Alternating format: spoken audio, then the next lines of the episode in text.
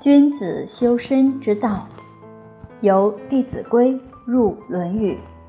今天我们学习解释经题，经典讲述缘起。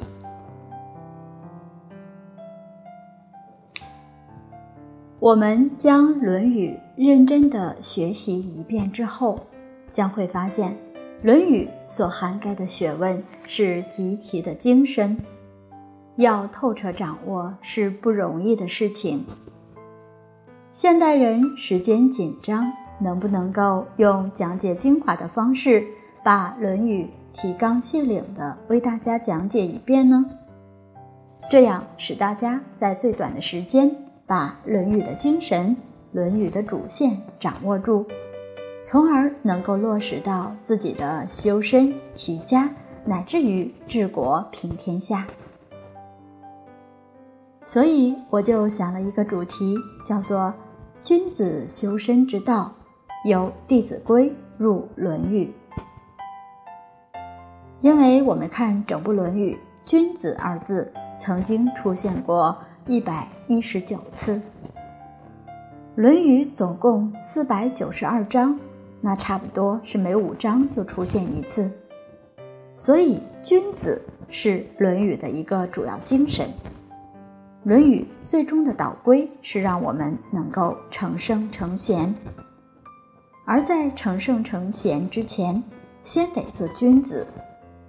君子是正在修学的人，还没有完全成就，但已经是一个很了不起的人了。《弟子规》是修身的一个基础科目，在《弟子规》的修学基础上，又能够学习《论语》。关于君子如何修身的学问，这样在儒家的修学上就比较圆满了。《论语》的基础在《弟子规》，如果没有《弟子规》，《论语》就会落空。所以，我们题目讲到的君子修身，是必须先从《弟子规》开始，而后以《论语》为主要修行的一个科目。《论语》最后导归到治国平天下，都是以修身为本。作为中国人的文化圣经，《论语》几乎是从古到今的中国人必看的。但是很多人读《论语》，只是读到皮毛，只是了解一些常识，而未能真正的去落实和践行。原因呢，是对《论语》的理解还不够透彻，或者是理解上有偏颇。所以，我们这次讲《论语》跟其他人讲法有所不同，我们着重在践行部分，着重说明如何来落实这个学问，而且处处结合《弟子规》，体现出《弟子规》和《论语》是不二的，是一个整体。《弟子规》是根，《论语》是成熟的花果。我们这次讲不是按照《论语》原文从开篇到最后这么讲，是用一条主线贯穿整部《论语》。用什么主线呢？就是《弟子规》总序所讲到的七科。实际上，《弟子规》的总序也是来自于《论语》。《弟子规》是清朝吕玉秀父子编辑的，他就是以《论语·学而篇》第六章作为纲目。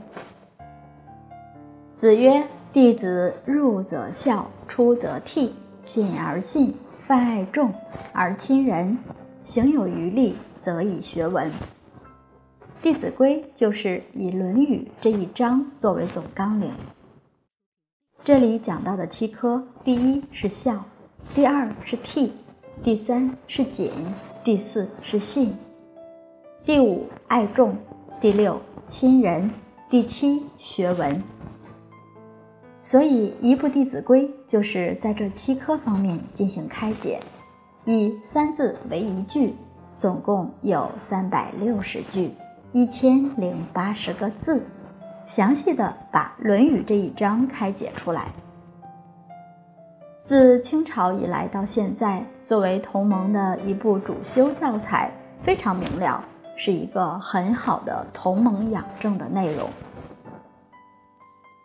我们也以《论语·学而第一》的第六章作为总纲领，把《论语》将近五百章抽取精华归纳，按照七科来分类，详细说明君子如何修身立德。《弟子规》这个“弟子”不是说小孩儿，李老夫子在这里说“弟子”是讲的孔门弟子。孔门弟子首先要做君子，然后要做贤人，最后要做圣人。圣人是智慧、德行都圆满的人，他对宇宙人生真相完全明了。弟子是正在学习的人，是学生。圣人是老师，孔子是圣人。贤人比圣人稍微差一点。还没有完全圆满，但是也能够做我们的老师。我们想想，这一生要成圣成贤，根本一定要落实，就是孔老夫子所提出来的做弟子的标准。所以，我们将《论语》分为七个科目，详细的开解如何做君子，如何做圣人。大学里面讲的明明德、亲民，止于至善。圣人是能够完全将自己的明德显明出来的人。明德这个明是智慧，德是德能，智慧德能人人本有，本性中本来具足，并不是从外面学来的，也不是修来的。因为你本来就有，只需要把它显明出来就可以了。圣人是已经显明了明德的人，我们作为凡人还没有显明明德，因此要明明德。第一个“名”字是动词，显明我们自己的明德。显明明德了，还要亲民。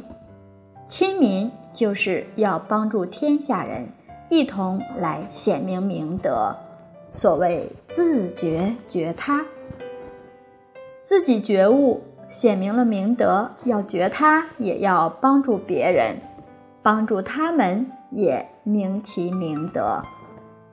最后自觉觉他都圆满了，那就叫止于至善，这是圣人的事业。我们今天所修学的就是明明德的一个阶梯，怎么样去显明自己的明德？真正显明明德之后，就达到了身修家齐国治天下平。天下平就是我们现在讲的世界和谐了。不仅世界和谐，整个宇宙都和谐了，因为宇宙本来和谐。正因为我们明德不明，所以我们看到的宇宙不和谐。放下那些阻碍明德的东西，我们就能够看到宇宙本来和谐，而且自己原本就跟圣人无二无别。